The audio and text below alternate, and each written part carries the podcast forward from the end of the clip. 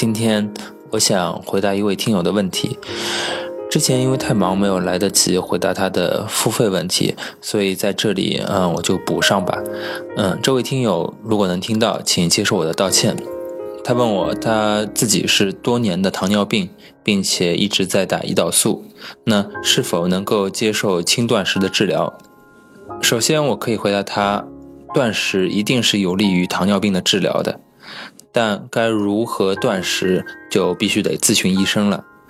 因为糖尿病本身就是需要控制碳水化合物的摄入，以降低血糖水平。但是断食时，到底是否还需要再打胰岛素，或者还要打多少胰岛素，这是需要专业医师的建议的。